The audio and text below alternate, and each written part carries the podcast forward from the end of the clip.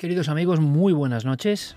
Gracias por estar aquí, gracias por estar con nosotros y gracias, por supuesto, por una em, jornada que no es la habitual y que, sin embargo, creo que es importante. Por una cosa muy sencilla. Em, realmente nosotros, desde el principio de esta crisis eh, tan tremenda, que realmente nos ha perjudicado a todos los niveles, siempre hemos mantenido eh, la misma consideración con todos vosotros.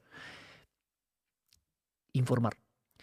Por tanto, hemos aprovechado, o era mi idea, em, meternos de lleno en la versatilidad de este medio, que es YouTube, para, si ocurre algo que consideramos importante y que a lo mejor el viernes se ha quedado viejo, no tiene el mismo nivel, digamos, de eco, es importante dar algunos resortes concretos e información útil, pues hagámoslo.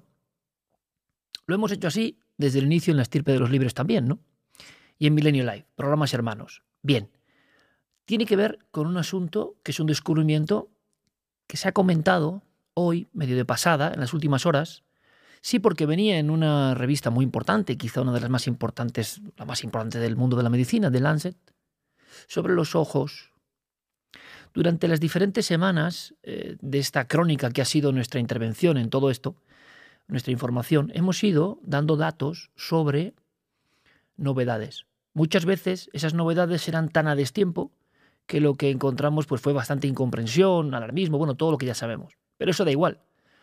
Nuestra obligación podía ser amoldarnos como tantos hacen, ¿no?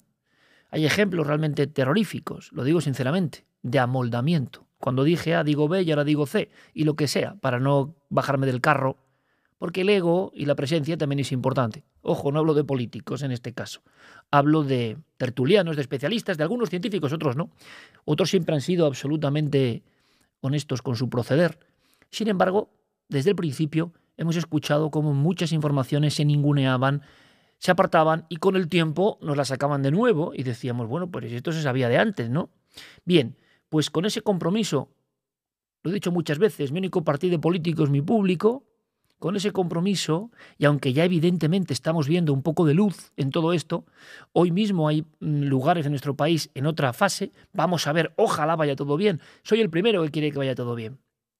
Pero mi obligación de periodista, que no se debe, o mejor no se debe, no, no se pliega, en el sentido de que yo no me guardo las informaciones, esto me llega y digo, uh, de Lancet, los ojos, los ojos.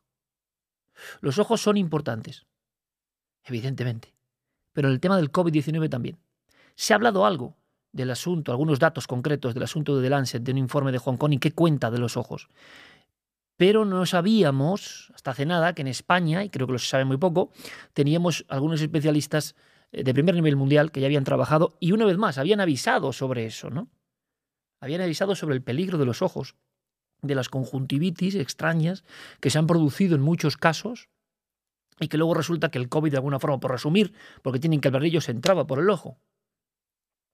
Hombre, me parece suficientemente fuerte que esto se haya demostrado de alguna manera científicamente, esta especie de idea que tenían muchos especialistas, eh, algunos de ellos como Liu Wenlang, eh, uno de los primeros eh, que, que, es reprendido por el gobierno chino y que informa de que una nueva neumonía que no responde a antibióticos está ocurriendo en Wuhan, este hombre es oftalmólogo, ojo con este detalle, y muere después por una transmisión que seguramente 100% entra por los ojos. La pregunta que ya hacíamos en final de febrero era, eh, ¿hay que llevar protección de ojos? A lo mejor no hace falta llevar una máscara absolutamente compleja y, dificultosa, y si hay que llevarla se lleva, porque aquí estamos hablando de cosas muy importantes, ¿no? Puede ser unas gafas acopladas, eh, más o menos, o no. Es decir, eh, los ojos tienen que tener una especial protección. Bueno, pues han pasado varias cosas importantes a ese respecto y yo quiero contaros porque creo que es fundamental. Durante todo el día me han escrito muchas personas que estaban un poco, oye Iker, ¿qué sabéis de esto?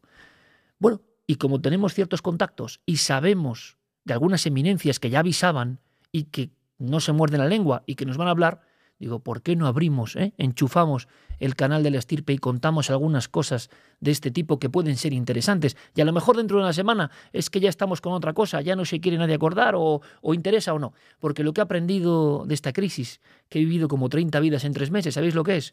que lo que interesaba A también interesaba B, ya no interesa A, ya era no decir B. Los amigos del B ya no son los amigos del A, pero los amigos que ahora piensan B están contigo y los que piensan A ya no están contigo. Pero luego dices, es la misma gente. A mí, como me da exactamente igual la política, solo tengo una obligación, que es daros la información. Y muchos dirán, bueno, y que era ahora que estamos ya prácticamente, pero si yo soy el primero que quiere volver a jugar al fútbol, si yo soy el primero que quiere que mi hija vuelva al colegio, si yo soy el primero que queremos volver a la realidad, pero lo que no me va a permitir nunca, amigos, es si tengo una información no darla. Les cueza a quien les cueza.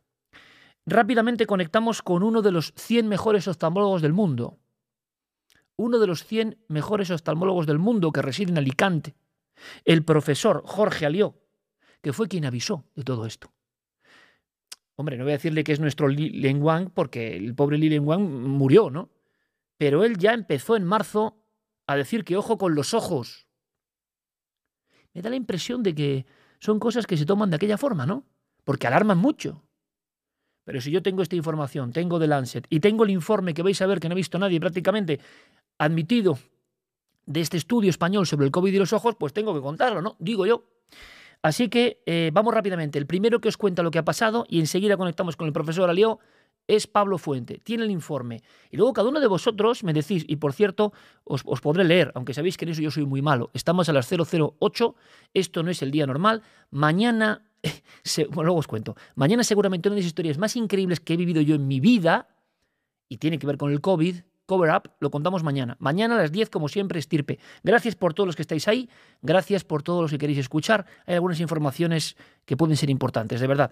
Pablo Fuente os cuenta exactamente qué ha ocurrido. Escuchadle, por favor, con mucha atención. Mañana seguramente una de las historias más increíbles que he vivido yo en mi vida. Buenas noches. Entender cómo el SARS-CoV-2 infecta a los humanos es esencial para optimizar las medidas de prevención de la infección y el control de la transmisión.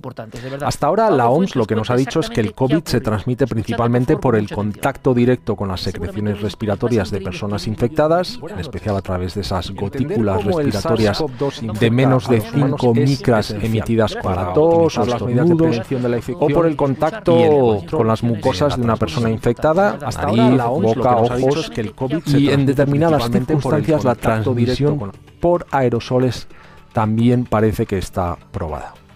Nuestros seguidores recordarán que allá por marzo contamos que el nuevo coronavirus puede debutar como una conjuntivitis. Y es que así ha ocurrido con el 20% de las personas infectadas por el virus. Los pacientes afectados pueden presentar o bien al principio o a lo largo de la evolución de la enfermedad una conjuntivitis viral en la cual el virus es transmisible a través de las lágrimas, bien directamente o a través de las manos del propio paciente o incluso por pañuelos con los que se puedan tocar los ojos. Los expertos ya nos señalaban que los pacientes con cualquier tipo de conjuntivitis deberían ser atendidos por parte de los sanitarios, pero también por los familiares, utilizando mascarillas y guantes, como siempre, pero también con gafas de protección. Acordaros también del desaparecido Li Wenlian, el médico que, dio la voz de alarma eh, allá por el mes de diciembre, ahora tristemente desaparecido, que es el que dio la alarma sobre, sobre el nuevo coronavirus. Y él era oftalmólogo y se contagió viendo a pacientes sin protección. Él mismo lo dijo que no había estado utilizando protección y es el que dio la, la voz de alarma.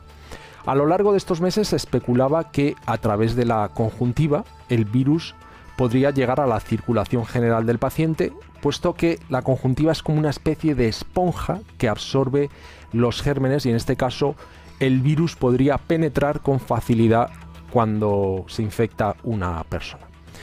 Durante los últimos 15 años, los investigadores de la Escuela de Salud Pública de la Facultad de Medicina de la Universidad de Hong Kong han desarrollado un método para cultivar tejidos tanto del tracto respiratorio como de los ojos eh, humanos en el laboratorio y los han aplicado para estudiar virus respiratorios como las distintas gripes aviares, la pandemia H1N1 del 2009 y el MERS-CoV. Pues bien, este equipo acaba de descubrir que el SARS-CoV-2 es entre 80 y 100 veces más eficiente para infectar la conjuntiva humana, la conjuntiva humana y las vías respiratorias superiores que el SARS-CoV-1. y su nivel de infección es comparable al observado en la pandemia H1N1 del 2009. Este estudio pone de relieve el hecho de que los ojos pueden ser una muy importante vía de infección humana por el SARS-CoV-2. Y todos estos hallazgos pues, se han publicado justo ahora en The Lancet Respiratory Medicine, es un estudio ya revisado por pares y eh, refuerza el consejo de no tocarse los ojos, de lavarse las manos regularmente para evitar la infección, pero los hallazgos también ponen en tela de juicio la suposición generalizada, sobre todo en las primeras etapas de la crisis sanitaria, de que el personal médico estaría adecuadamente protegido con mascarillas y ropa protectora, pero sin necesidad de utilizar las gafas especiales. Ahora parece clarísimo que esas gafas son fundamentales. La pregunta que os dejo en el aire es la siguiente.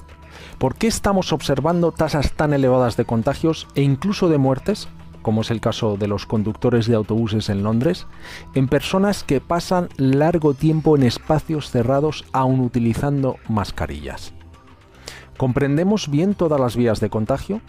¿Podrían ser los ojos un punto débil para el personal no médico en determinadas circunstancias? Buenas noches.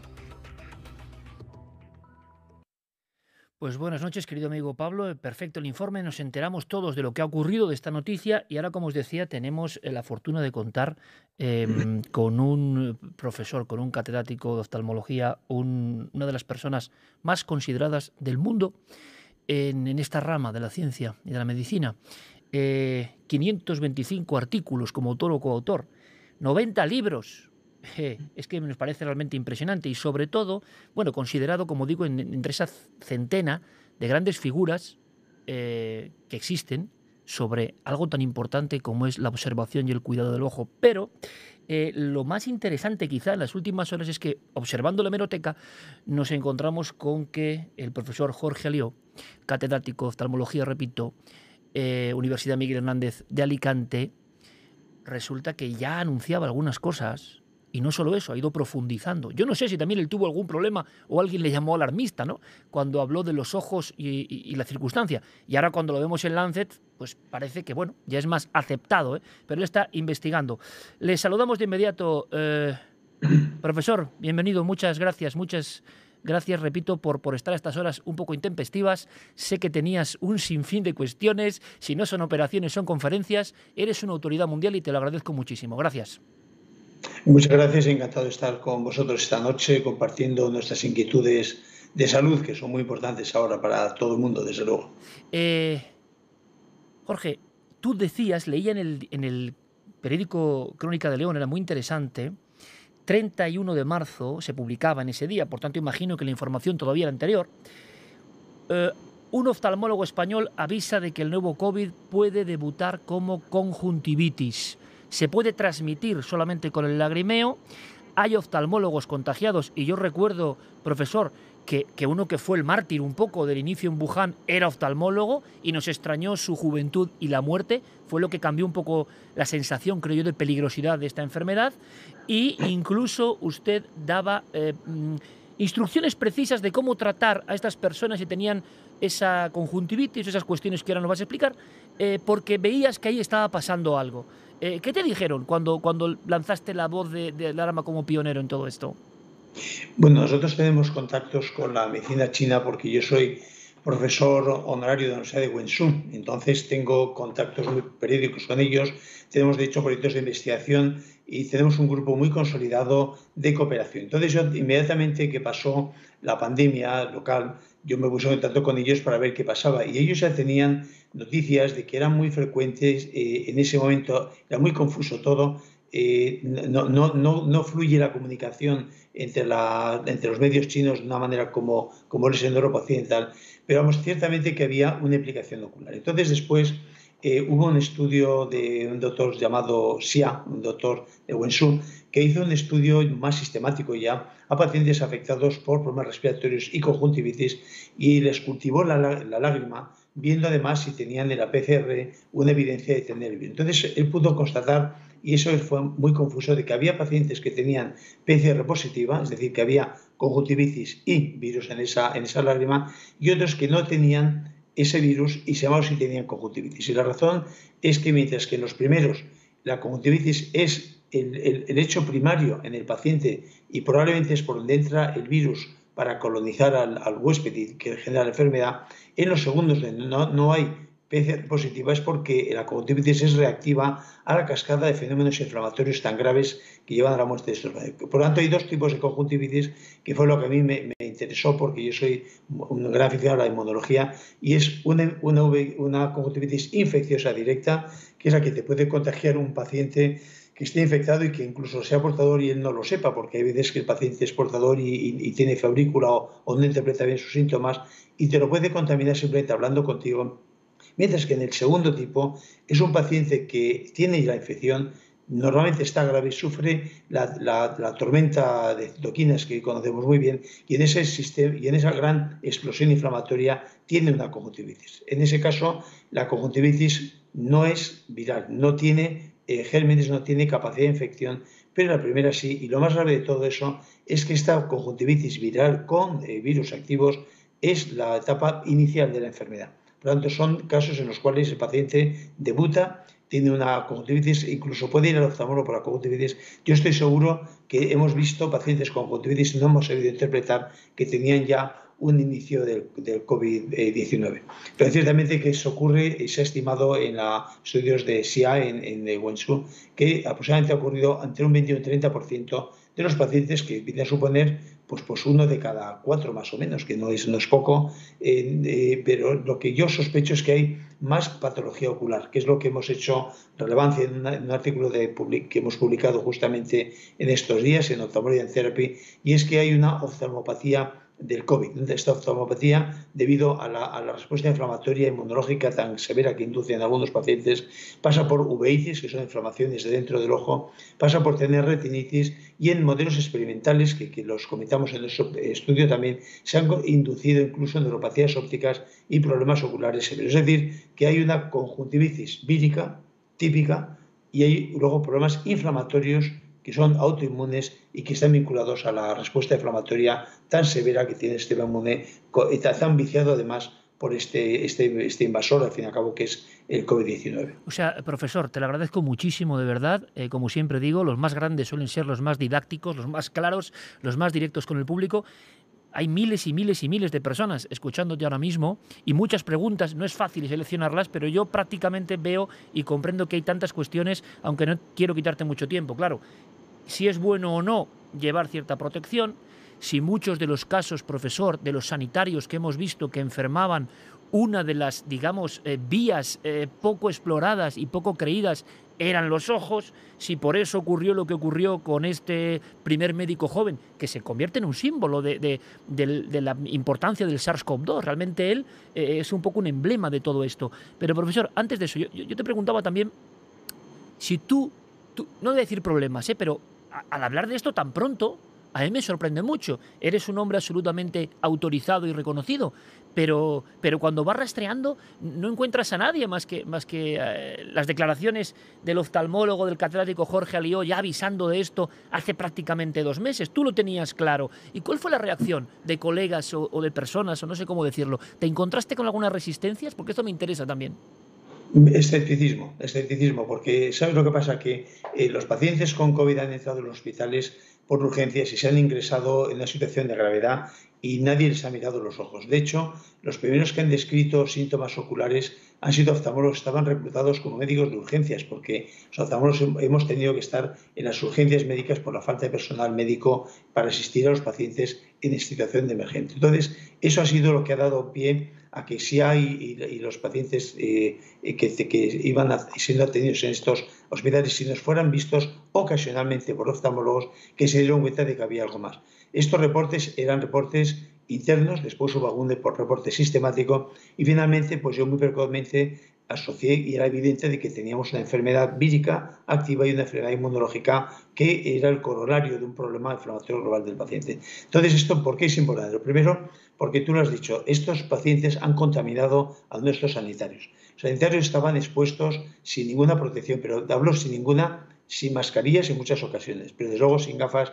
Y el paciente, cuando estás encima del paciente que está con un problema de estrés respiratorio, que hay que intubarle, la, enfermera, el asistente y el médico están encima del paciente, están sobre la cara del paciente y en esos momentos es, yo digo, casi imposible que bien por las em, emociones que tiene la saliva, bien por el contacto con la cara. Los pacientes están sudorosos, están pasándolo muy mal, pues es yo creo que casi casi inevitable. Estoy seguro que muchos se han contaminado por vía de las lágrimas y los hemos sabido después. Luego, eh, lección de aprender las manos limpias, no tocarse la cara. Yo estoy seguro con tener las manos limpias y no tocarnos la cara, podemos evitar una gran cantidad de, infecciones porque no solamente se transmite por vía respiratoria, se transmite por el contacto directo. Yo creo que es la, segunda vía más importante, sin duda, el contacto mano, cara, mano, ojo, mano mucosa. No podemos tocarnos la cara, tenemos que, cambiar los hábitos que, tenemos, que son pues, muy frecuentes, que estamos manipulando, eh, gesticulando y tocando la cara cuando eso es anti, antigénico. Y en este caso, además, hablar de que hay 45.000 sanitarios en España infectados es una tragedia sanitaria. Hay que pensar que este personal es el que va a asistir a los pacientes. Si hay un rebrote sanitario otra vez y un, nuevo pico, eh, van a faltar médicos otra vez. Muchos de ellos estarán en cuarentena. Yo he tenido compañeros que han estado eh, hospitalizados casi 15 días o 3 semanas y luego otros 15 días de cuarentena. Se han hecho los estudios inmunológicos, han tenido que volver a estar porque según el, patrón inmunológico que se detecte, requieren estar en, eso. Es decir, un, sanitario infectado es una baja ante el enemigo importantísima. Y lo, y lo que es peor, y todos los que están a su alrededor tienen riesgo de contaminación. Un compañero mío de trabajo se infectó él estando yo de viaje, yo por fortuna no estaba aquí, pero uno de los compañeros de ahí le infectó y se dieron cuenta pues prácticamente a la semana de donde ya estaba probablemente contaminando más. Hay que tener mucho cuidado, esto no es la gripe, esto es una enfermedad grave, grave, eh, eh, ha matado a muchísima gente. El otro día, en una teleconferencia que yo tuve eh, internacional, me tocó hablar después de Corea. Corea tenía en ese momento 263 muertos, cuando nosotros teníamos 25.000, cuando con poblaciones casi idénticas, con, ciudades mucho más hacinadas que las nuestras, casi no tienen campo. ¿Cómo es posible que haya pasado en España que haya habido 25.000 más muertos? y encima 45.000 sanitarios contaminados. Eso es una verdadera tragedia. Alguien tendrá que dar explicaciones de esto. Pero, profesor, a lo mejor la ventana de los ojos, que había sido minusvalorada, eh, tú lo has dicho perfectamente, escepticismo. O sea, te encuentras con el escepticismo y aún así tú declaras, haces declaraciones eh, en, diversos medios diciendo, ojo, que una de las primeras caretas, digamos, del COVID, del SARS-CoV-2 puede ser eh, esto que está pasando en los ojos. Y como ha pasado muchas veces, yo lo decía en la introducción, profesor, desgraciadamente eh, nosotros solo somos, bueno, desgraciadamente, afortunadamente, ¿no? Periodistas, pero observando eh, no solo los cambios de chaqueta incluso científica, o dije, digo, y digo, digo, digo, hay tal, tal confusión increíble en todo desde el principio que, que también sorprende cómo algunos, con cierta altanería, llaman escepticismo a autoridades como tú o lo que sea y, como que no se procede, ¿no? Porque me imagino que hubo un tiempo hasta que se toman medidas. Ahora sale ese trabajo y vamos a ver tu trabajo también, eh, profesor, y, quiero pedir disculpas a, nuestro querido público porque había un momento de desdoblamiento de voz, estamos en directo, son exactamente ¿verdad? las 0.25 ahora mismo, tengo aquí un montón de preguntas de un montón de amigos, eh, que están viendo y resulta que el canal, que siempre va con cierto retraso en la emisión en YouTube, hay un bucle, se estaba colando, porque a veces pasa eso, por, uno de los, por una de las vías. Pero fijaos, tenemos a Carmen Navarro, tenemos a Vanessa Casden, tenemos a David Fernández que dice, bueno, sí, nos, felicita, eh, Falcon su 33, tenemos a Pedro J, tenemos a Jesús Martínez Martos, tenemos, tenemos a miles y decenas de miles de personas observando esto. Doctor, lo que todo el mundo estoy seguro que nos está diciendo, eh, segunda oleada, terrazas llenas, vemos mucha gente sin mascarilla, eh, parece que una gran autoridad, una de las grandes autoridades del CDC de China ha dicho el problema de España, y lo ha dicho hoy, es que no os ponéis mascarilla, que la gente no, tiene esa tendencia y eso es muy importante. Pero yo añado, y entonces ahora hay que contemplar el asunto de proteger los ojos. ¿Cómo, profesor? ¿Hablamos de pantallas más grandes, de gafas? Cuéntanos, por favor. Bueno, lo ideal sería usar una pantalla que es la manera más, más eh, completa de proteger la cara y de no tocárnosla. Muy importante no tocarla. Y si no, una gafa de sol. Yo diría que cuando sale a hacer, eh, ejercicio, pasear, llevar la mascarilla, llevar una gafa de sol, cualesquiera, pero hay que evitar que estas burbujitas que expelimos nosotros cada vez que respiramos o que charlamos o que estornudamos además, pues nos lleguen porque esto puede llegar hasta metro y medio o más y quedan flotando. Y aunque la carga viral es pequeña, carga viral en ambientes cerrados, ambientes donde hay mucha gente, en el metro, en el autobús, en un sitio cualquiera donde haya más de 10 o 15 personas, es imposible que no nos lleguen esa carga viral. Una carga viral tocando una célula en aproximadamente segundos se transforma en mil. O sea, la replicación viral intracelular de una muestra hace mil en segundos. Es impresionante. Por tanto, eh, eh, una vez colonizado con cargas virales bajas, se pueden tener contaminaciones que el sistema inmune es capaz a veces de vencer y otras veces no, dependiendo de la edad, dependiendo de la situación sistémica de salud y dependiendo a veces de factores. Por ejemplo, los pacientes que tan frecuentemente toman antihipertensivos, algunos de ellos les predisponen a padecer también la enfermedad. Por tanto, es, eh, hoy eh, lo que sí quería decirte es que pese a todo lo que hay, no sabemos bien lo que es esta enfermedad. Genera un problema inmunológico eh, e inflamatorio que desconocíamos. No es una gripe, es una enfermedad grave, es una enfermedad que tiene capacidad multisistémica. Yo conozco casos que han tenido que sufrir amputaciones de piernas por trombosis eh, internas.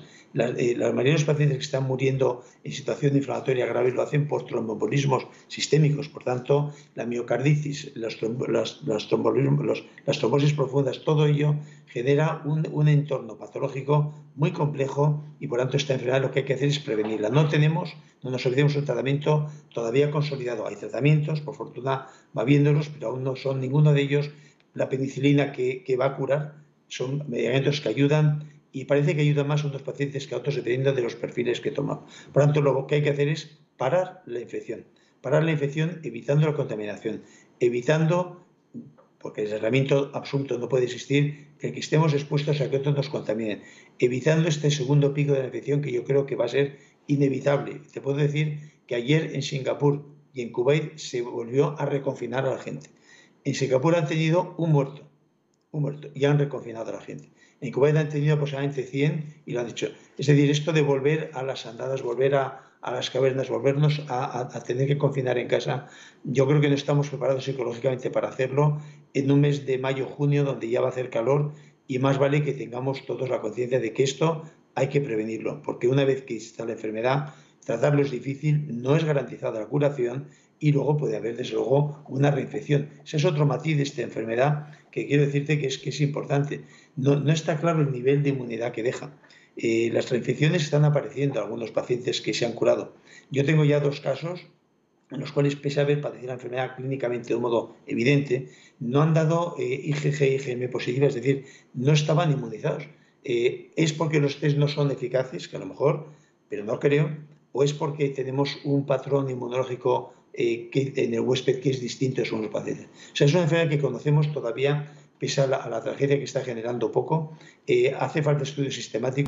El problema de los estudios sistemáticos es que hay que hacerlos con tranquilidad y con protocolos. Y cuando hay una, epidemia con la que estamos pasando y cuando hay centenares de pacientes esperando, no hay protocolo. Hay que tratar a la gente como viene. No hay eh, estudios estructurados y los estudios que se han hecho en China, pese a ser valiosos, son estudios que están hechos dentro de, una, de un rigor científico muy eh, mediocre, porque no ha podido hacerse de otro modo. Por, fortuna. Porque nos ha atropellado la, enfermedad, ¿no, profesor? nos ha atropellado el Claro, eh, eh, tienes contactos con China. Precisamente yo mañana hablo de algunas cosas. Sigue habiendo muchísimas dudas ¿no? sobre el origen de, esta enfermedad, que es tan rara según va desplegando ¿no? su, su realidad. Pero es curioso, profesor, cómo contrasta esto las autoridades, cada uno en su materia, tú como catedrático en oftalmología, con, esa cantidad de trabajos increíbles de libros, hablas con esa humildad de la enfermedad en el sentido de, oye, que no conocemos. Nosotros entrevistábamos, profesor, a, Adolfo García Sastre, que es uno de los más importantes y reputados virólogos del mundo, y nos hablaba de en esa misma característica, es decir, es que no sabemos qué es esto. Pero curiosamente eso contrasta enormemente con tres meses de, de profesores eh, doctos en la tele que lo que nos decían era quitar hierro completamente a todas horas y bueno, los ojos ni lo mencionase. Cuando uno hablaba, por ejemplo, de la precaución de los zapatos y, las suelas de los zapatos, bueno, eso eran tonterías, eran ficciones. Luego, con el paso del tiempo, hemos ido viendo cómo todo esto, y creo que es el mismo eh, recorrido de los ojos, ¿no? De una duda o un escepticismo o un no hacer ni caso, seguramente en poco tiempo ya no tendrán que decir solo mascarillas, sino eh, la pantalla. Muy interesante, profesor, lo que ha dicho, lo que has dicho de las gafas de sol, porque algo tan, tan absolutamente usual sí que, por tanto, evita como pantalla puesta aquí un, porcentaje de esa entrada del virus. absolutamente. Es muy eficaz porque además estas que son semipanorámicas, como las que se usan para esquiar, son muy buenas porque evitan que se cuele por los lados también cualquier contaminante. Son desde luego las ideales y las gafas de sol buenas protegen por los lados y de frente, son amplias y desde luego es, muy eficaz en cuanto a parar de su efecto barrera eh, completo frente a sol. Quienes lleven gafas muchos de nuestros compañeros llevan gafas, están protegidos por su propia gafa, pero aquellos que no lo estén y salgan a la calle, lleven gafas de sol, lleven mascarilla. Ojo, mascarillas limpias, hay que tener en cuenta que la mascarilla hay que saber usarla. Las mascarillas quirúrgicas tienen un periodo de duración de cuatro horas, a cabo de cuatro horas han perdido su efecto barrera y no tenemos información, no nos dicen cómo tienen que usarse las mascarillas, cuánto es el tiempo de validez y aquellas que son mejores y según para qué momentos. Hay mascarillas que no protegen ni al que las lleva ni a los que están al lado. Eh, hay muchísima gente, profesor, muchísimos amigos. Mario Alday, Alex Gola 16, Azorcielos, Moel Ester. Es imposible leer. Eh, hablan de muchas cosas que hablaremos con el doctor Gaona, que entrará enseguida después de la entrevista con, nuestro primer invitado. Eh, ¿Alguna recomendación para este momento, creo, profesor, tan delicado? donde se junta una sociología que es muy difícil de, mantener.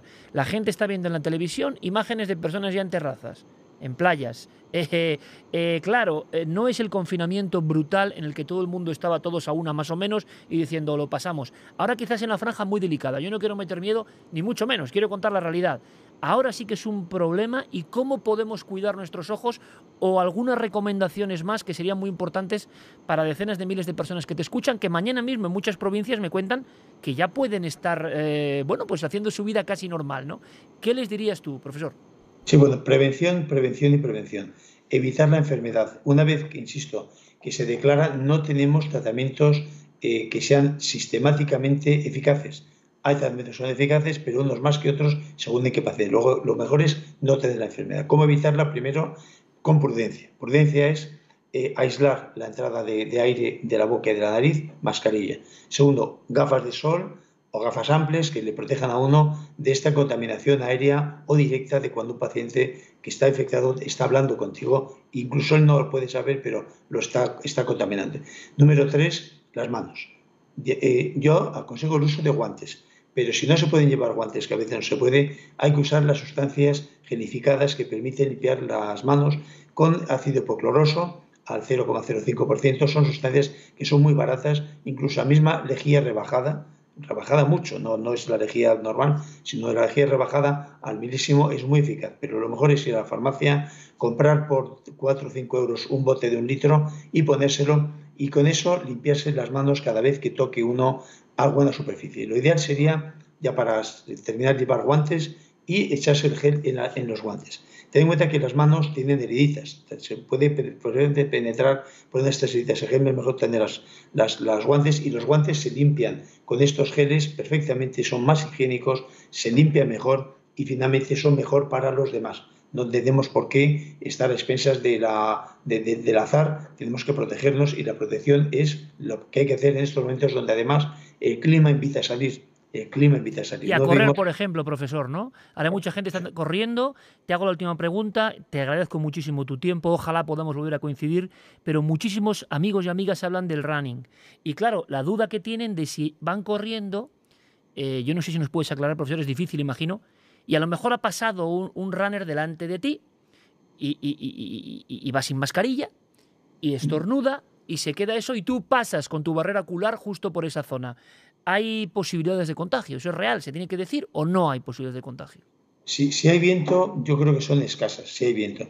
Pero si no hay viento, sí las hay, porque la nube que generamos al estornudar o con nuestra respiración nos rodea. Si, si lo viéramos, es una nube que tenemos alrededor y que va a durar más o menos en suspensión durante unos minutos y desde luego nos va a, a llevar eh, por delante a nosotros eh, un posible contaminante para los demás.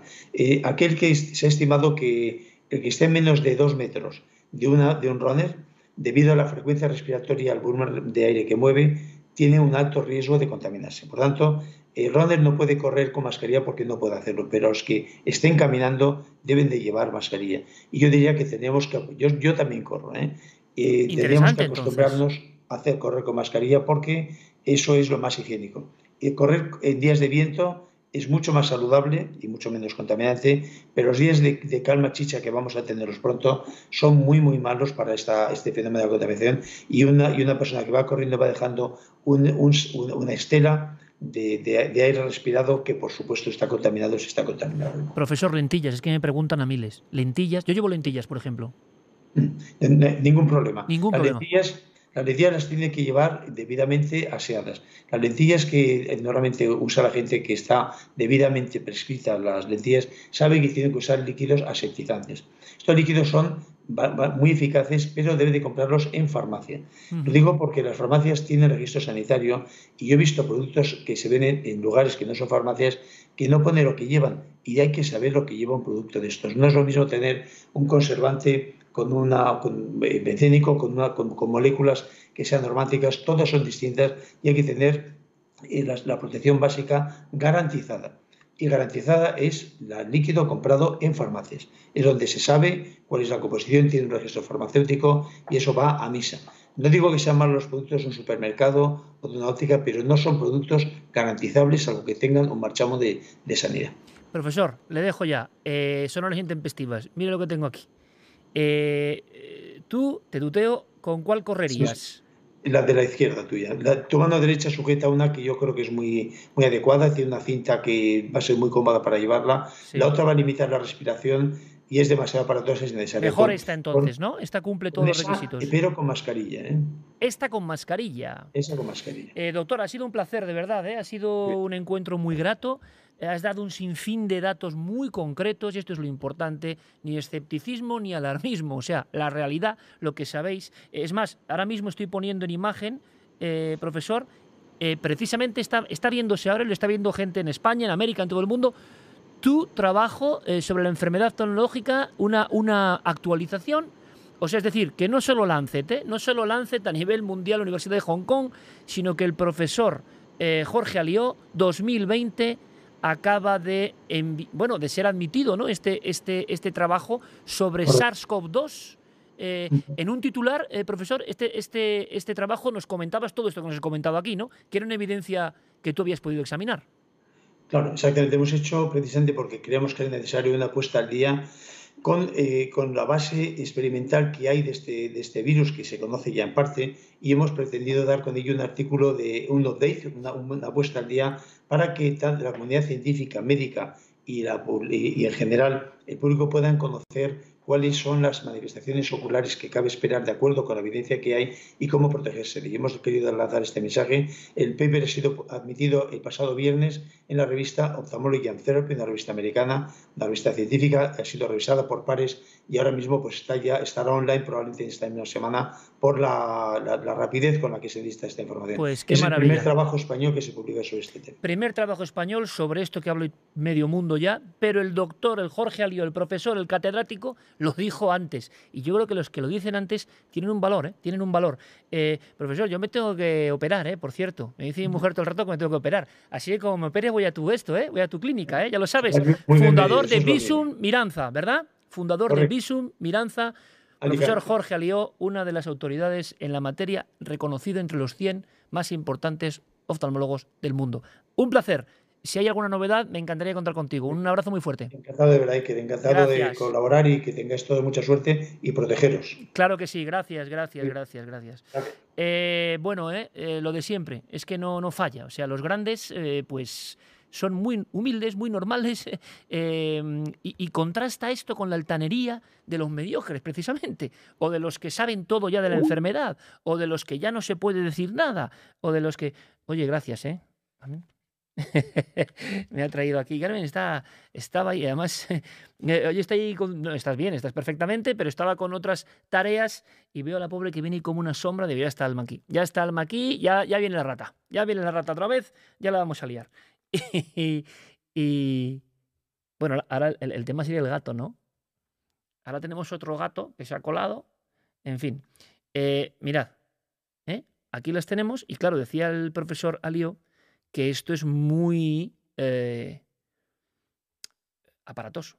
Pero claro, pero claro, lo lógico, claro, y dices, mm, tú sales con esto en marzo diciendo que hay que llevar esto, y dicen, como diría mi querido Guillermo León, este es el astronauta. ¿eh? Eh, ¿Qué me estás diciendo? Que pareces la, la, apuntadora de. que te has colado ahí y ya estás apuntándome como en el teatro. A ver, dime. Dilo, dilo si se te va a oír. Vale, es que estoy en pijama. Ya, vale, vale. Cuéntame. Está genial. Que el líquido de lentillas en farmacia y en ópticas, ¿vale? Que son los dos lugares donde sí que se puede comprar. Yo toda la vida llevo comprando. Por eso te digo, en las ópticas y en las farmacias. Exacto. ¿Vale? Y yo he ido con esa máscara a la calle. Y la gente me miraba como si fuera una extraterrestre. De decía, mira, muy adecuado, ¿no? Con eso, con la mascarilla por dentro de eso, porque eso se eleva, la parte de abajo se eleva, esa. La parte de abajo se eleva. ¡Oh! Darth Vader. Ahí está. Ostras, Entonces te la puedes poner. Esta la voy a llevar yo. Así con. Oye, que no es broma. Es que yo me agobio un montón, ¿eh? A mí me Aparte de narillo, como, como sabéis, ¿eh? voy bastante sobrado, ¿no? Entonces, claro, la nariz ahí, pero bueno, sí. Va. Eh, ¿Qué es lo que ocurre? Que es curioso, es curioso, no me digas que no, que el doctor Alio, que por cierto mi madre me mandó un mensaje que le conocen, lo conocen mis padres y le invitan siempre a feriarte, mis padres eh, con su galería Tetocópulos y me dice, le envío siempre invitaciones y catálogos para feriarte. Me estaba escribiendo mi madre en tiempo real. Mis padres hay que, que, que, también, claro, que yo no quiero meter miedo ni a mis padres ni a ningún padre, que algunos luego me acusan de meter miedo a los mayores. Pero vamos a ver, esto tendrá que ser sabido o no. Tenemos un oftalmólogo que es a nivel mundial el único español entre los 100 más considerados 595 trabajos y te cuenta en marzo que ojo con los ojos y, y no hacen caso. Chico, yo ¿Qué queréis que os cuente? ¿Qué queréis que os diga? Entonces, ¿qué pasa? Oye, los que corráis, ¿cómo nos quedamos? ¿Con la sensación de estar dando herramientas útiles para la gente que mañana mismo sale a correr, por ejemplo? Pues yo prefiero quedarme como un idiota para muchos, como un alarmista para la inmensa mayoría de los bien pensantes, como un atacador para todos aquellos que no sé qué color tendrán o se cambiarán de color, pero decirle a mucha gente, porque muchos son amigos, oye, el oftalmólogo seguramente más prestigioso de este país, acaba de publicar en revista científica americana Ojos y COVID, oye, mola más que salgas con unas gafas de sol. Sé que es aparatoso. Si tienes de estas tipo esquí o máscara, fantástico. Eh, pero es la realidad. ¿A quién le molesta la realidad? No sé, hay gente que le molesta la realidad. Y ojalá sigamos en la curva descendente. Pero si empezamos a no hacer caso de lo que dicen los que saben, este artículo se comunica por vez primera ahora. En fin, eh, había mm, eh, infinitas preguntas, ¿no? Yo creo que esto eh, llevarlo es imposible. Pido disculpas por eso, ¿no? Porque en un momento dado entró por ese canal mi propia voz y se oía como un doble y estamos en absolutísimo directo. a comprar gafas everybody, sí. Mi amigo Carlos Ferri va a estar muy contento. va a decir. Eh, y los amigos de Ópticas San Gabino Ópticas San Gabino, nuestros queridos amigos. Pues Oye, patrocinadme, ¿no? Esta parte podéis patrocinarme, ¿no? tenemos muchos amigos ópticos. Curiosamente, tenemos una, panda de amigos ópticos, eh, Vision Lab y Ópticas San Gabino. Y, y dices, oye, si no tienes de estas o no encuentras, ponte las de sol, ponte las que sea. O sea. Porque, claro, hay una pantalla. es el mismo efecto que dice Pablo Fuente de la mascarilla. Hay una pantalla. Mirad, eh, por cierto, Centro Óptico, Doctrinos, Jorge Moreno. Yo prefiero quedarme, dice David Fernández, en casa antes de contagiarme porque el virus este eh, se queda. A mí la sensación que tengo es que, no sé tú, todos los buenos hablan con mucha prudencia, ¿eh? Con mucha prudencia de esto. Esto no ha pasado, no es meter miedo, sino la realidad. Joder, que, es que no ha pasado, que pasaba al principio lo mismo, que nadie lo creía.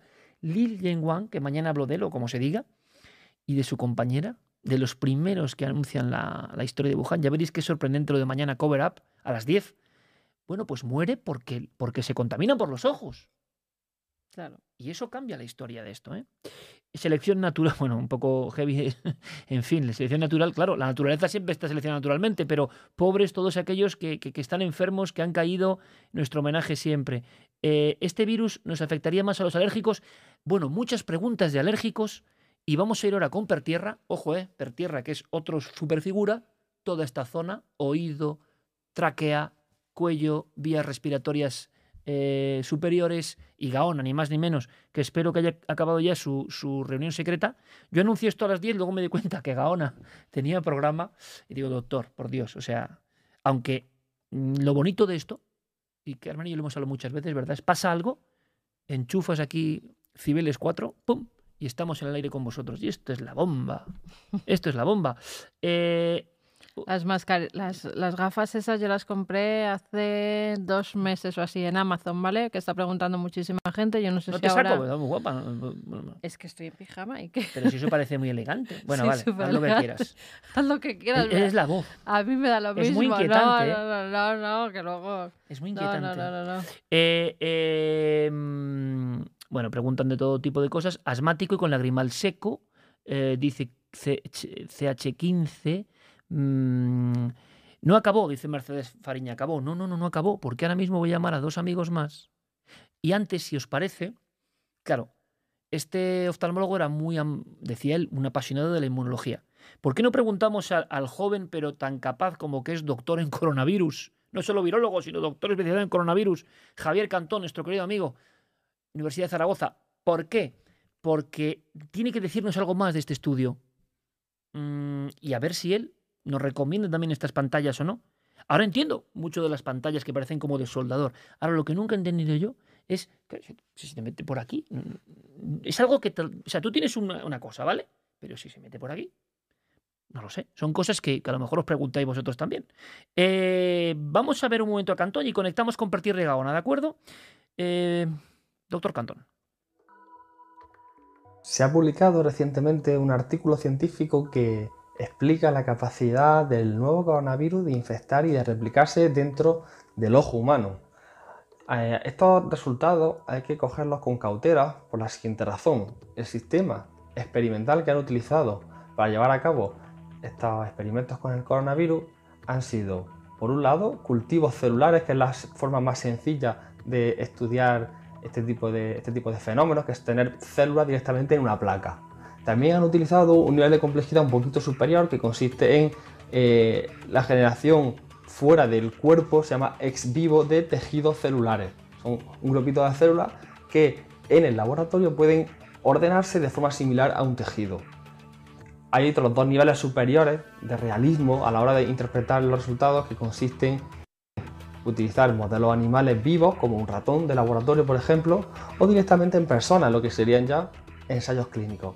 Entonces los resultados obtenidos, como vienen de cultivos celulares y de tejidos celulares ex vivo, eh, hay que cogerlos con un poquito más de, cautela. No quiere decir que esto no ocurra, de hecho eh, hay artículos anteriores a este que han detectado la capacidad, o sea, la presencia de virus infectivo dentro de la lágrima del ojo, porque sabemos que en ese tejido es capaz de persistir el virus y de ser contagioso ya sabíamos de mm, la posibilidad de que a través del lacrimal del ojo también nos infectara el virus, porque está conectado de alguna forma por dentro con el resto de las vías respiratorias.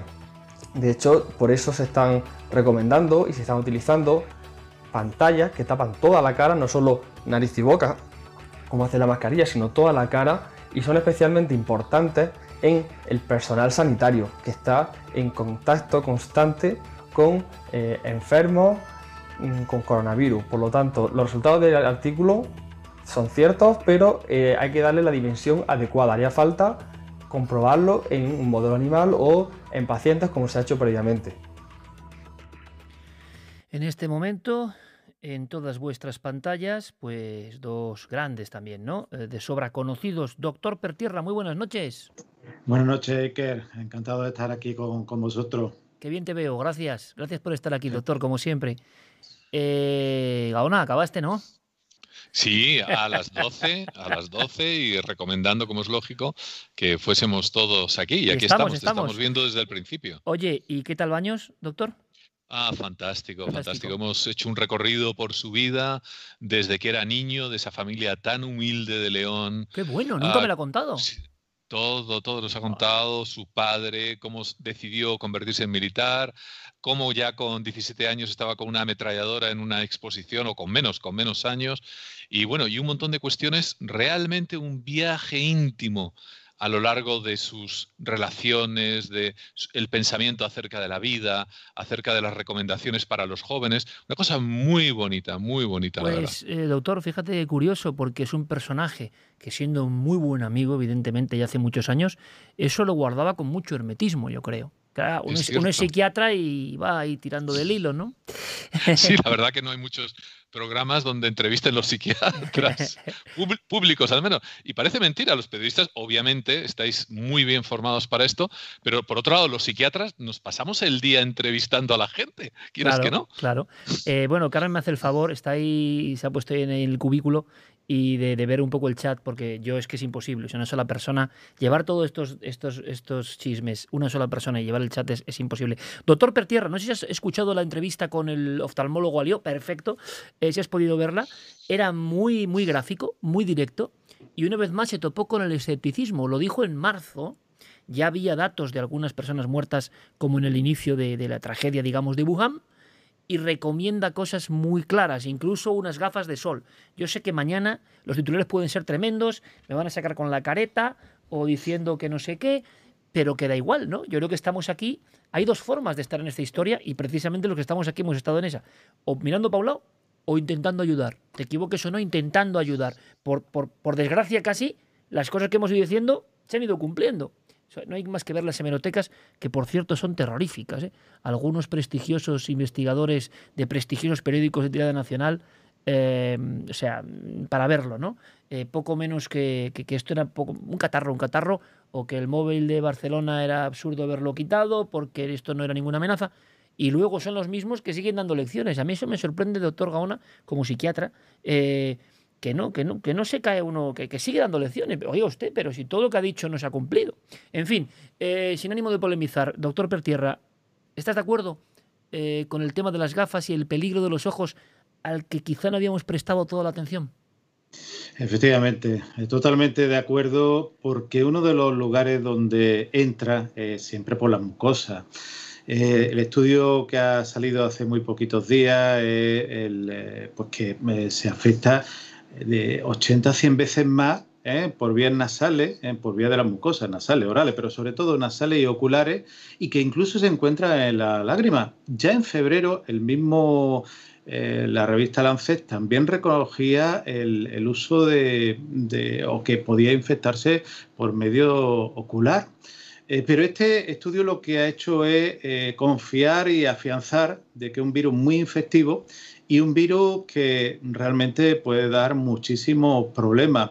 Esos lugares, eh, por ejemplo, cuando uno sale a la calle, la mucosa ocular, que, bueno, que se puede ver eh, infectada y que sobre todo hay que decir que el nivel de replicación es el que aumenta en el eh, COVID-19, porque puede llegar con otros gérmenes, pero tiene especial afinidad por el ojo y por la, por la mucosa nasal. Por lo cual hay que tener cuidado, muchísimo cuidado, muchísima precaución. Yo siempre digo que hay que tener muchísima precaución con, con este germen.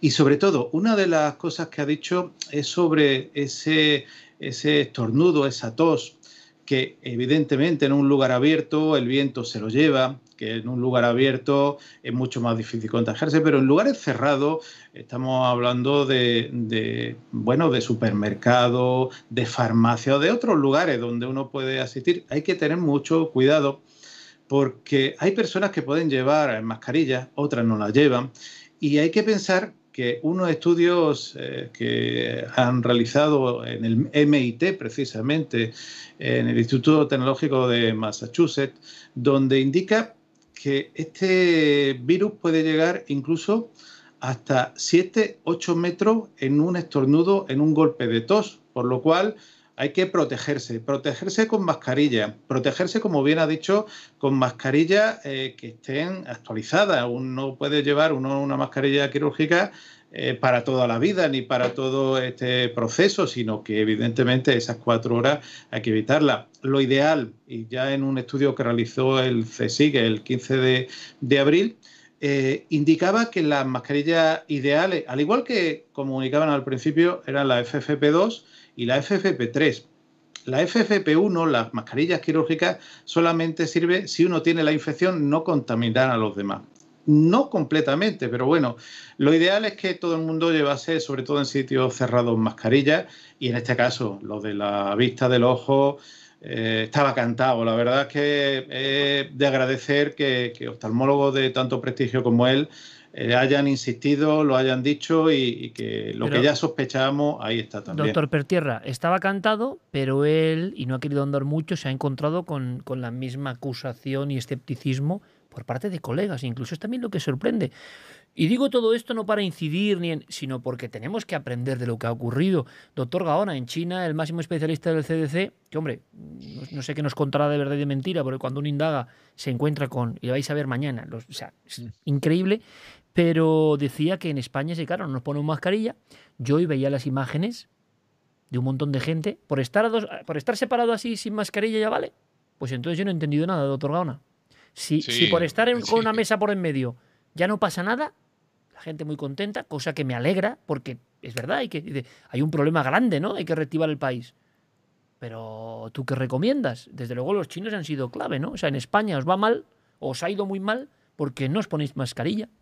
Efectivamente, el doctor George Gao, justamente del CDC chino, lo ha dicho, pero vamos, clarísimamente. Pero no hace falta tampoco, es decir, mirar, eh, hemos visto fijaros, con todas las precauciones que han tomado en China, en Corea del Sur, como en cuanto se baja o se relaja un poquito la mano, vuelve otra vez. ¿Qué ha pasado, doctor? El propio George Gao ha dicho que, bueno, que en principio, o eh, bueno, también eh, en Corea del Sur se han propuesto, y la idea es clara, que hasta que no haya una vacuna o un tratamiento tremendamente eficaz, vamos a estar dando todos estos rebotes una y otra vez. Entonces, ¿qué tenemos que hacer? Pues llevar al máximo las precauciones. ¿Que queremos salir a hacer deporte? Vale, fenomenal. Pero chicos, hay que ponerse la mascarilla. Las escenas que hemos visto hoy, por ejemplo, del avión este que iba a Canarias, nos ha dejado yo estupefacto. Pero tampoco hace falta coger un avión a Canarias. Ahora mismo estoy en la puerta de Alcalá eh, todos los días a la hora de hacer deporte, lo, lo entrecomillo, porque el 90% no está haciendo deporte, sino haciendo como que hace deporte, pues parece una romería. Pero hay momentos en que hago esos pequeños estudios de simplemente asomar a la ventana e ir contando, vamos a ver, con una mano, ¿cuántos van? Pum, pam, pum, pam. Y bueno, eh, por ejemplo, hace unos días la mitad lleva mascarilla, pero hoy se ha reducido al 20% aproximadamente, o sea, uno de cada cinco nada más, ¿no? Estamos en la fase de máxima confianza, ¿no, doctor? Estamos en la fase de confianza. Pero sí es que es, es, es, humano, por otro lado, es decir, el virus es invisible. Y cuando tenemos cosas invisibles, pues mm, no tenemos miedo, ¿no? Es lo que a veces he dicho. En, África eh, mueren 100 personas al año comidas por los leones. Bueno, pues en Madrid, con los miles de muertos, es como si hubiesen existido, por ejemplo, en Madrid, que es el Wuhan europeo, o el Wuhan español al menos, es como si hubiese habido unas cuantas docenas o centenares de leones sueltos. Ahí la gente no, se atrevería realmente a casi ni a poner un pie en la calle, ¿no? O tomaría las máximas precauciones. Entonces, en cuanto relajemos, desgraciadamente eso va a suponer la muerte de personas. Y no siempre eh, las de aquellas personas que son las que se han relajado, que ese es el problema también. Eh, doctor Pertierra, y ahora os pasaré algunas. Bueno, hay preguntas seguro y quizá aprovechamos los minutos para, cuestiones concretas. Eh, Carmen, si tienes por ahí. ¿Qué preguntan los doctores?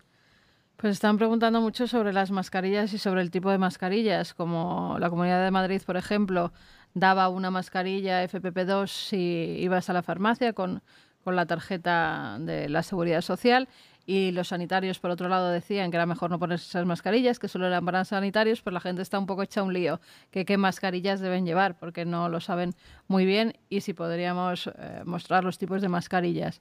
Bueno, aquí no tenemos mascarillas. ¿Tienes tú, doctor? ¿Tenéis por ahí mascarillas? yo tengo, aquí una FFP3, que es la que utilizo en muchas ocasiones, pero también tengo mascarillas quirúrgicas y eh, tengo una cierta variedad por mi profesión, como es lógico, ¿no?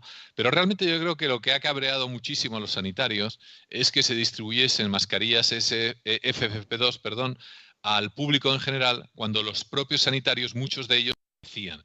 Y yo creo que eso, como es lógico, les ha enervado, ¿no? Ha dicho, bueno, vamos a ver, me parece muy bien que tengáis mascarillas FFP2 o lo que os dé la gana, que son de mucha calidad, pero las mascarillas quirúrgicas no. En el fondo, en el fondo, eh, la gente, todo el público en general, debería llevar mascarillas quirúrgicas para evitar contagiar a otros. Si todos las llevásemos, nadie contagiaría a nadie, o por lo menos, evidentemente, la posibilidad sería tremendamente reducida. Lo que es absurdo es que unos lleven mascarillas FFP2, que son excelentes por un lado, y, el que, y los tres o cuatro que estén al lado no lleven ninguna. Eso es una de las... doloroso.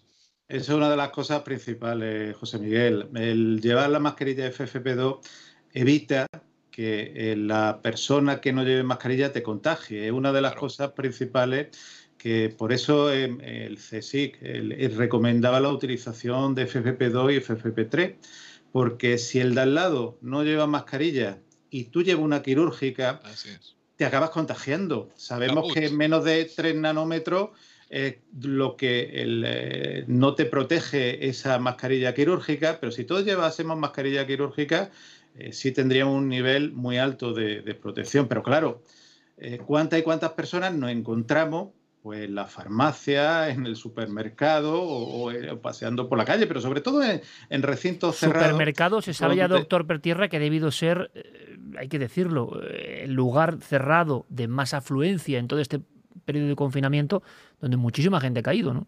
Claro, eh, los lugares cerrados es donde, el, y de hecho este estudio del CSIC del 15 de, abril que ha pasado muy desapercibido, donde eh, un montón, muchísimos eh, investigadores hablaban de la eficacia de las mascarillas.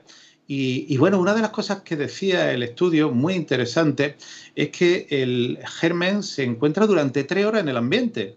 Imaginaros que alguien llega a un supermercado, tose o estornuda y durante tres horas esa carga vírica se encuentra en el aire. Uno no lleva mascarilla y se infecta. Pero, ¿qué ocurre? Si tú llevas una mascarilla quirúrgica como la que tiene eh, en la mano, pues la persona que eh, exactamente la de la que tú tienes en tu mano izquierda a nuestra derecha es esa una quirúrgica y la otra que has bajado Esta es, una FFP1, ¿no? FFP1, exactamente. la mascarilla quirúrgica. habitual, normal, que protege y hay que decir, si tú tienes la infección, protege a los demás de no cogerla, pero no protege, ¿eh? no es protectora si alguien tiene la infección y, te, y tú llevas las mascarillas porque eh, lo que hace es que tú evitas que tenga. En cambio, la FFP2, como bien dice José Miguel, esa mascarilla sí te protege si el germen se encuentra en el ambiente o alguien te quiere contaminar.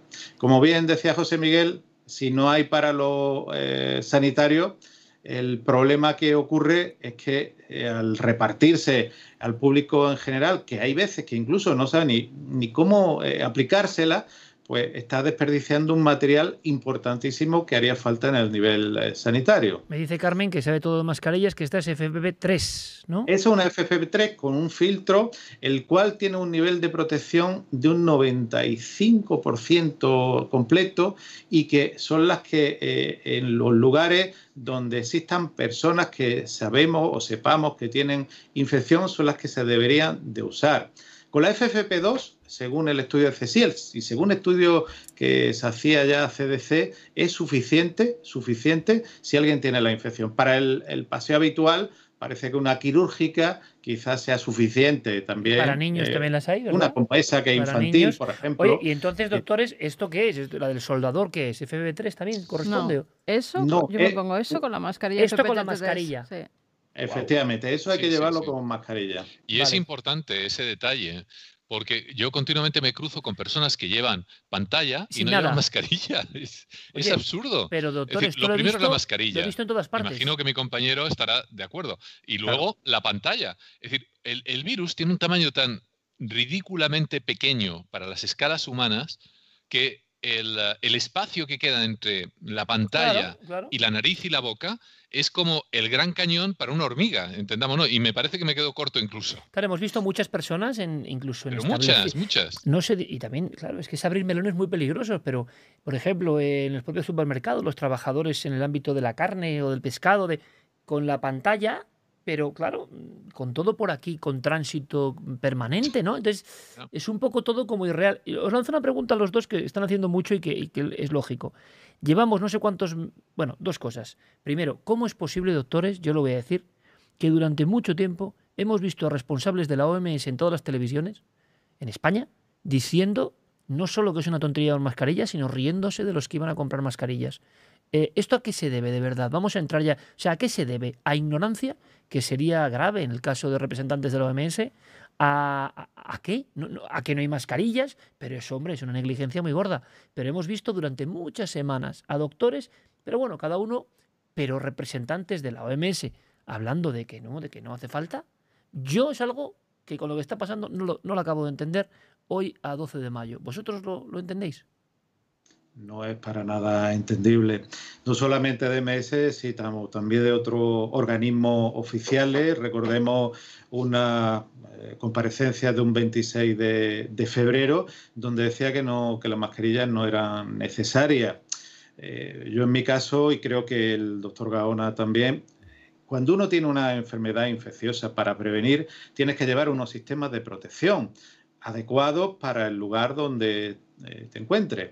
Por ejemplo, eh, si tú te encuentras en un hospital con alguien infectado, tienes que llevar un EPI, una gafa y una eh, mascarilla de altísima protección. Pero no es de ahora del, coronavirus, sino que eh, ha sido en cualquier época de cualquier germen. porque hay que protegerse. Permíteme, entonces, ¿cuál es el misterio entonces aquí?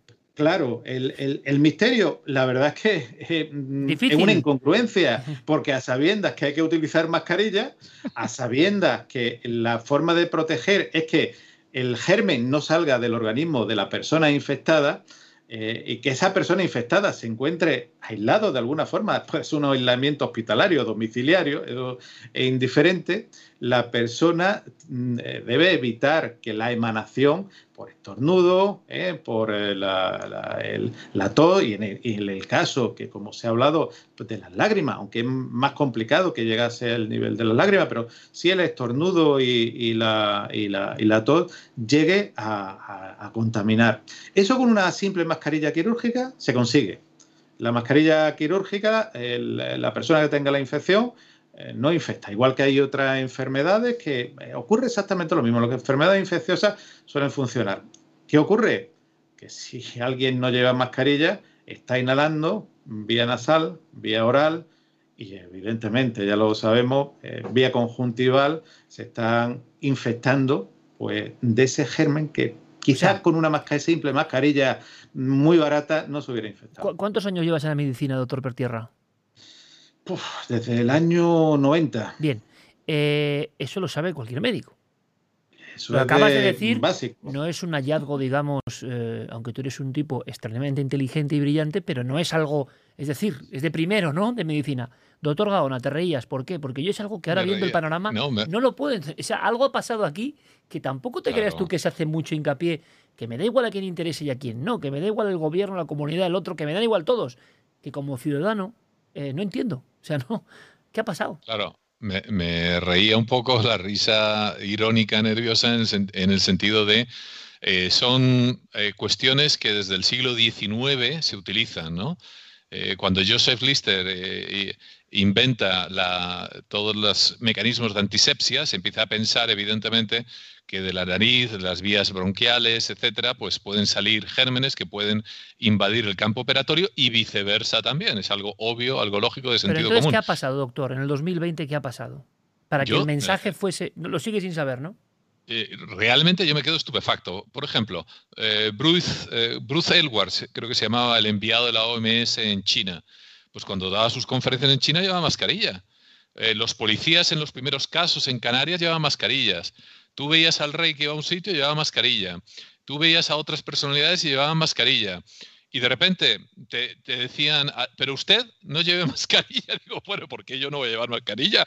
Vamos a ver que soy de, tercera, ciudadano de tercera, o qué es lo que pasa. Eh, sin embargo, luego, a medida que tú desgranabas el discurso, te dabas cuenta que uno de los pilares del, del susodicho discurso era fundamentalmente de, bueno, y cuidado, porque además si los civiles cogen mascarillas, entonces no hay para los profesionales, cosa que es verdad, cosa que es cierta. Lo que pasa que yo creo es fastidioso que te traten como a niños, ¿no? Yo creo que la historia es eh, en Estados Unidos lo del CDC, incluso al principio dijeron, oye, haceros, a los propios médicos, ¿eh? haceros eh, pañuelos, bandanas, lo que sea, pero poneros algo en la cara, lo que sea, pero poneros algo. Lo que es criminal es decir, oye, no, no os preocupéis, vamos a ver. Cuando tú vas en el autobús y vas en el autobús hace nada, y tenías al lado una persona cogida de la barra ahí en los frenados y tal que se te echaba encima, te respiraba encima o te tosía encima, en ese momento, en ese momento tenías el riesgo, al menos durante esos minutos, idéntico a un médico de urgencias que está recibiendo a alguien que tiene coronavirus. El virus no distingue si tú eres un experto en epidemiología metido en el Instituto Tecnológico de Massachusetts o eres el que va al lado en el autobús. Entonces, obviamente, hay que llevar mascarilla, pero por supuesto que sí. Pero no habéis visto, vamos a ver, es que esto es como cuando venía el, eh, el COVID desde China, luego en Italia, y la gente se quedaba aquí cruzado de brazos. En, en Corea del Sur, en China, en Singapur, hasta los niños llevan mascarilla. Y son los que mejor han manejado la crisis. O sea, imagínate. Por no hablar del mundo de las mascarillas fake, que es que es algo que, hemos venido, venido, o sea, yo creo que es un mundo que no conocíamos, ¿verdad, doctores? Los que no somos doctores no conocíamos. Y digo, bueno, pero ¿cuántas mascarillas fake hay? O sea, los, los, palés de mascarillas fake es algo impresionante. O sea, hay una especie de subcomercio con mascarillas que no valen y aprovechándose a veces de la incongruencia, del desconocimiento, de, un momento de aluvión. También hemos aprendido eso. Eh, vamos con pregunta eh, para los doctores, Carmen, importante o resumen de lo que se está contando. Pues mira, hay mucha gente que tiene alergia. Además hay ah. muchísimo polen. ¿Cómo lo diferencian? La simple alergia de que puede ser un problema de COVID en los ojos, porque dicen, claro, es que ojos enrojecidos que me pican, pues ahora hay mucha gente así. ¿Cuál puede ser la diferencia?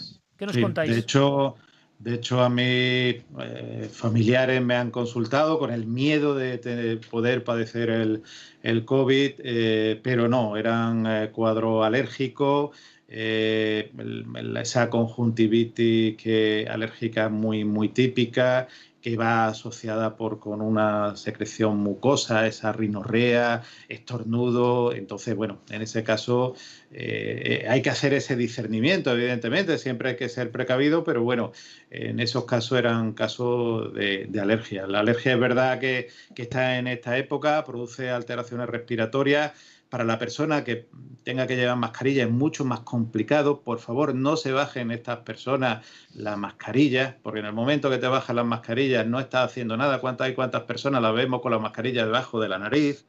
Eh, o la vemos aquí cogida. Eh, no coger por dos motivos. Primero, porque el germen puede entrar y después estamos manipulando con las manos. Al manipular con las manos podemos eh, contagiarnos. Tampoco ponérnosla en el pelo Pensemos que en el pelo uno de los lugares eh, santuarios del COVID-19. ¿Ah, sí? El sí, el, pelo se queda adherido el COVID-19 de forma principal. Cuando uno va a un lugar, puede no inhalarlo, está en el pelo, uno se rasca el pelo, se toca los ojos, se toca la boca. Por eso hay que recomendar que cuando una persona salga a la calle, se duche y se duche y se lave el, pelo. Porque pues esto yo no lo había oído, doctor que esto yo no lo había oído, esto que dices de... Porque el, o sea, un runner, va una chica coleta o un hombre con pelo largo, o da igual el pelo, y, y, se le ha, ha, pasado por zonas, ¿se le ha podido quedar si, si, si alguien ha pasado y ha, y ha estornudado así?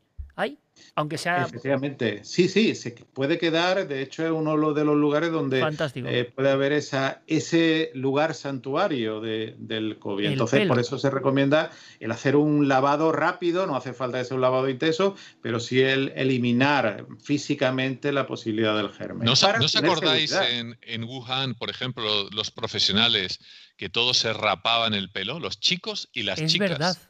Se rapaban, lo prácticamente a cero. Exactamente. Oye, doctor. Y el tema de ducharse nada más llegar a casa es, tremendamente conveniente, dejando la ropa totalmente aislada a un lado para lavarla. Yo lo hago así, dejando los zapatos a la entrada también. Sí, sí, es fundamental, para intentar evitarlo. Y también saber quitarse los guantes. No hay que quitarse los guantes estilo Hilda. Me quito un guante así porque estás contaminándose.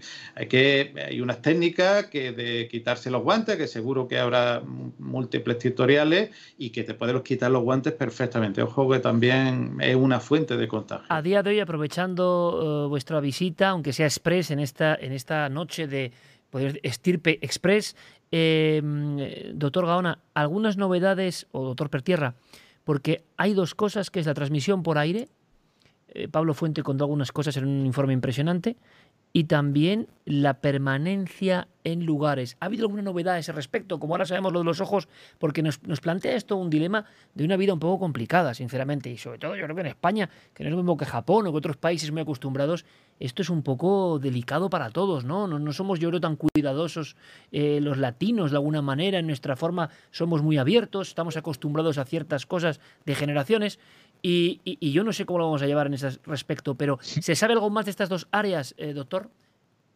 bueno, un, pequeño paréntesis antes de que hable mi compañero, que seguro está más versado que yo en esto.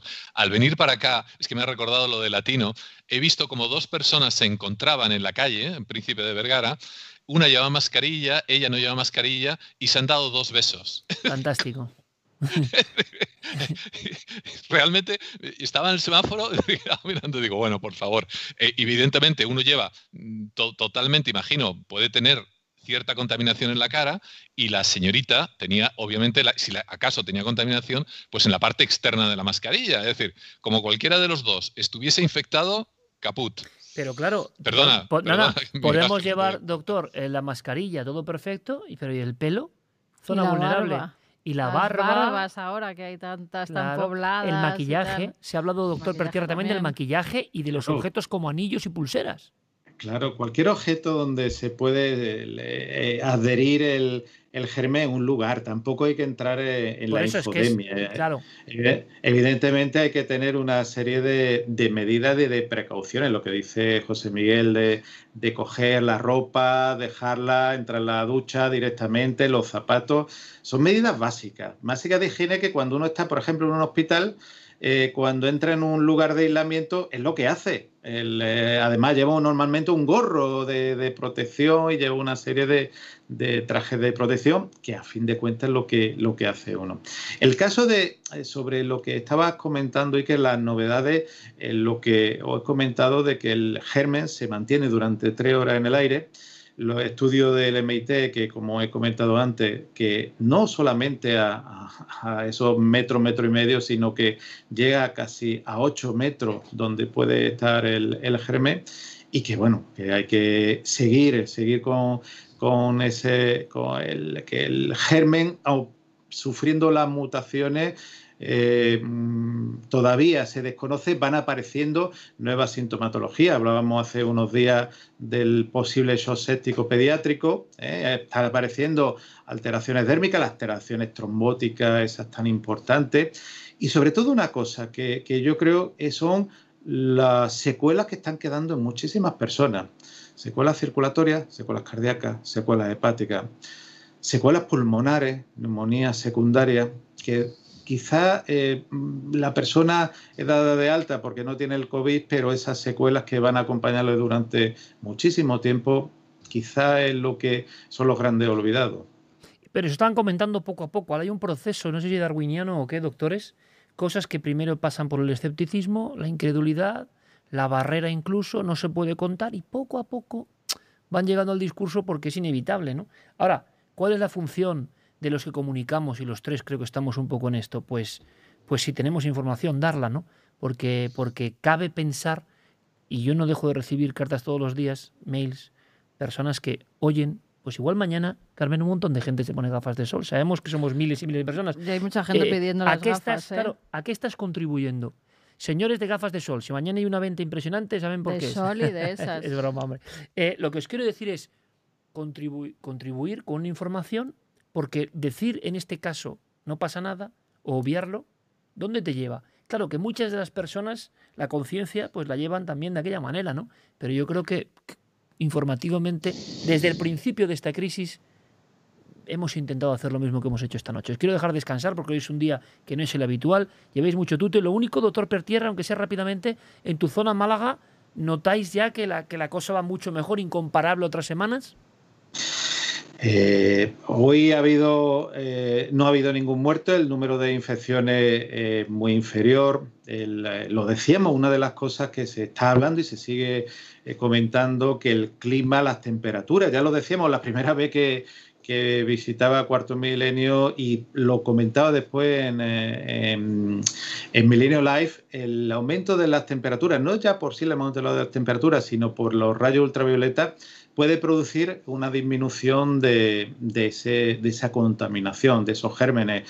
El germen eh, muere por esa radiación ultravioleta, que bueno, que estamos teniendo un clima muy agradable que desgraciadamente demasiada aglomeración en algunos lugares también, pero mm, parece que el número de infecciones se va reduciendo y, esperemos, esperemos que siga esa reducción masiva. Doctor, gracias como siempre por estar ahí desde el principio, doctor. Eh, doctor Gaona, eh, ¿alguna profecía de las tuyas? Eh, ¿Cómo ves el panorama? ¿Qué, podemos pensar? Como hablamos constantemente, pero Sí, sí, sí, sí. Yo, bueno, yo lo que espero es que haya una especie de milagro mute el virus a la baja, evidentemente. Que puede pasar. Que el calor, la temperatura, los ultravioletas y tal hagan un milagro, porque si no, con los, eh, las escenas que estamos viendo, cómo se comporte el virus, igual que está ocurriendo en estos brotes, por ejemplo, en este brote que ha habido en Seúl hace, hace días, por no decir horas, en el que simplemente porque un individuo que no sabía, el pobre, que es verdad que estaba eh, infectado se fue de fiesta una nochecilla, ¿no? De bares, pues, ¿no? De varios bares.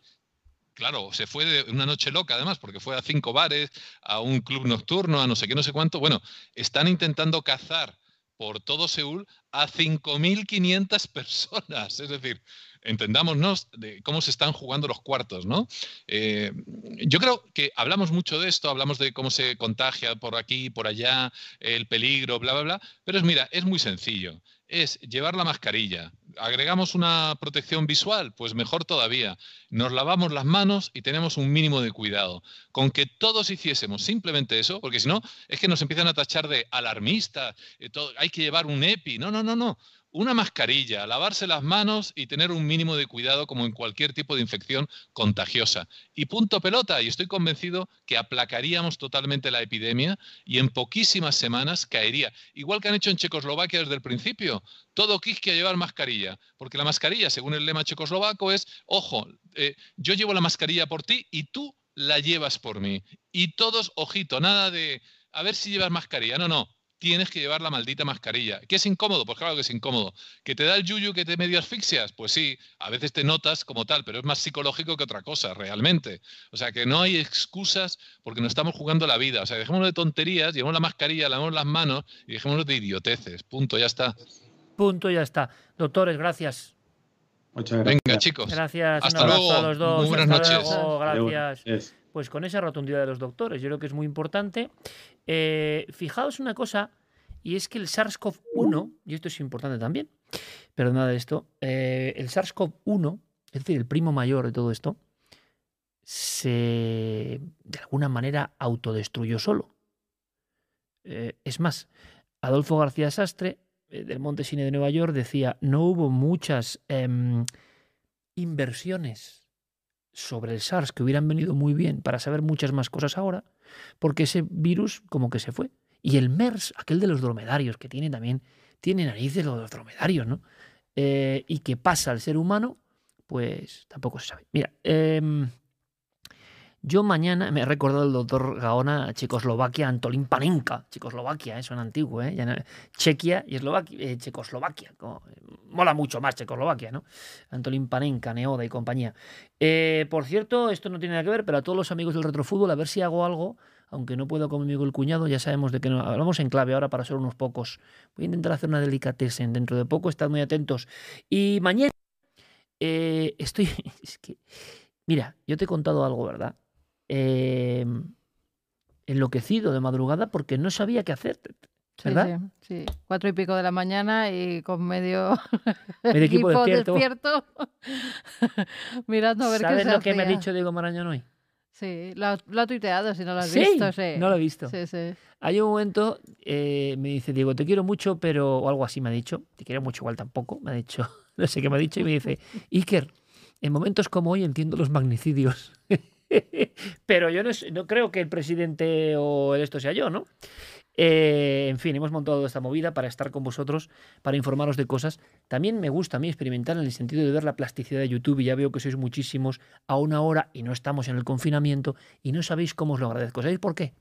Porque mañana un montón de gente está comprando las pantallas. Sí, estamos en el confinamiento, ¿eh? Sí, a bueno. partir de las 11 ya, no ya, puede salir. Claro, ya, pero Vamos a ver, la situación Pero mental. mañana madruga mucha gente para ir a trabajar. Claro, y la situación mental no o es para la de el marzo. colegio, que era lo que yo estaba Claro. haciendo, estar ya en la cama para Pero- telecolegiar. Sí, pero, pero escúchame, ya no es la, la misma sensación de hace eh, unos, mm, unos meses, semanas, y ojalá no vuelva a ser. Pero yo quería reflexionar sobre esto, ¿no? Eh, aparte de que me quieren matar mi equipo, eh, el equipo de la estirpe, y no me extraña. Cristian, Guille, Alfon, eh, Diego, y luego los colaboradores, ¿no? Los tengo locos. Y digo, pero vamos a ver, si pasa algo, ¿por qué no lo vamos a contar? Es que esto es, ¿no os dais cuenta que, me gustaría que me lo dijeseis, que esto no es la tele realmente, esto es estar en casa, esto no, no sé, no, no es lo mismo. Habrá cosas mejores, cosas peores, pero se establece un vínculo, ¿no? Yo, porque soy muy malo en esto y no puedo leer directamente, como hace Carmen, todos los mm, Mechi Mercedes. Bueno, fantástico, María. Queremos ver a Iker con el look universitario. Esa también es otra clave, ¿eh? Eh, look juvenil, look juvenil, GHR, Loli Suárez Romero, Salvador Martos, Ilun Sam, bueno, un montón de gente. Bien. Eh, os quiero decir una cosa solamente para que mañana, si queréis, estéis conmigo a las 10 en este canal que es vuestro canal, en este videoblog, en este que no sé qué es, que estamos creando entre un montón de amigos. Bien. Eh, me puse a investigar de nuevo en el origen. Prometí un episodio sobre USA Lab, es decir, laboratorios. Tiene algo que ver también. Eh, y en ciertas anomalías. ¿De acuerdo? Ha habido un investigador muerto. Yo, yo personalmente, os diré mañana lo que creo. Yo no creo que fuese Einstein a punto de descubrir el coronavirus, la- la solución. Pero os voy a decir una cosa. La experiencia que yo estoy teniendo, y lo voy a decir ahora, como adelanto, de absoluto desconcierto ante lo que se publica en todas las cabeceras del mundo y se da como cierto. Y cuando tú vas e indagas hasta la raíz y no es cierto, le puede pasar a cualquiera, claro, pero con temas muy sensibles. Es más, es el origen del virus en el sitio concreto donde se denuncia el virus. Y y hemos tenido que investigar, reinvestigar y reinvestigar porque no nos podíamos creer por pequeños detalles, ¿eh? Oye, igual esto no es como se ha dicho, pero ¿cómo no? Se ha- eh, si lo ha dicho la BBC en portada, ¿cómo no? Sigues, sigues, sigues y no. No, es que lo ha tomado de aquí. Ah, bueno, pero hombre, Washington Post, os pongo ejemplos, ¿eh? al, azar. El New York Post, eh, The Guardian, no sé lo que queráis. Y sigues y no, entonces sigues y ya es, un, es un dilema brutal. Porque la investigación, tanto en redes sociales como en usuarios de Twitter o de Weibo, la red china, eh, las personas concretas sobre las que se habla en la prensa y no tiene que ver, se está pasando algo muy gordo, señores. ¿Ha sido siempre así? No lo sé. Yo estoy muy alucinado. Soy periodista y me siento orgulloso. Y hay grandes compañeros y grandes colegas. Pero lo que estoy viendo me deja un poco sorprendido. Porque simplemente lo que he querido, como en muchos dosieres de la estirpe, es ir al fondo. O sea, coger una línea, si sabéis, como laboratorio, ir al fondo. O sea, me están hablando de esto, pero ¿qué hay de esto? Yo sé que esto puede irritar también. Bueno, pues lo que pasa mañana, y todavía estamos alerta, porque se. Bueno, conectaremos mañana a las 10, ¿no? Es de lo más tremendo que a mí me ha pasado en cierto momento. Decir, bueno, esto es una noticia mundial. Y no es como se está contando. Pero entonces, ¿dónde? ¿Cómo? Mañana a las 10, la estirpe de los libres, eh, que sigue. Estoy dándole una vuelta, Carmen, a, a- si en un futuro esto sigue, pues no sé si cambiar el nombre y dejar solo la estirpe de los libres para el programa que yo hago y los demás. ¿Os gusta? ¿O es muy largo? ¿O es mejor algo más corto? No lo sé. Me lo decís. Porque es verdad que suena pretencioso también, ¿eh? Yo tengo que decirlo. Suena como, joder, vanagloria el cubo, estirpe de los libres. ¿Quién no es libre? ¿Quién no quiere ser libre? Mucha gente. Ya, pero que se cree libre, hombre, sí, ¿no? Y es más, yo siempre digo, eh, que yo no soy libre. Que yo pretendo, pretendo, y estoy lejos, pretendo. eh, me gustaría que me ayudaseis, porque es lo que os hablo, es esta relación que tenemos. Me gustaría que me dijeseis posibles nombres, cosas. Ahora, el signo es brutal, ¿eh? el signo que tenemos ahí de Sergio Fernández de Pinedo, chapo. El signo es todo. Es un hashtag, pero es un, me decía él, es una especie de foco y de puerta que se abre. En eso estamos, señores. Em, estoy muy contento de vuestra acogida siempre, de vuestras ideas y de que podamos, si pasa algo, simplemente venir y contarlo. Eh, y nos da igual a quien siente mal o siente bien. Lo que nos importa es que mañana muchas personas de cualquier lugar, incluso de cualquier país, dudando o no, dirán, oye, pues me pongo estas gafas o hago esto, o si voy a correr hago esto, o me ducho a la vuelta rápidamente después de haber salido de un paseo porque he sabido que el pelo... Y eso, amigos, en este momento de la partida, con lo que nos estamos jugando, no tiene precio. Hasta mañana, amigos. Dame hasta mañana, gracias. Nada, hasta mañana. Hasta mañana, un placer. Puede que no entren los créditos, ¿eh? Es posible. amigos, me he quedado sin créditos, ¿de acuerdo? Mira, esto es inquietante, ¿verdad? Voy a despedir así. La negrura. La negrura. Espero que salgamos de la negrura. Había un presentador, estoy haciendo la de esta negrura, ¿eh? Había un presentador hace muchos años, buen amigo, que me acuerdo que yo le di un reportaje, ¿eh? Le di un reportaje y, y decía, Iker, ¡quiero luz! ¡Dame luz! ¡Dame luz! ¡Quiero luz! Eh, ¿Eso qué era? Y yo decía, hombre, no es tan tétrico el reportaje. Buah, qué bronca en radio. Apagó, o sea, como si hago yo ahora así.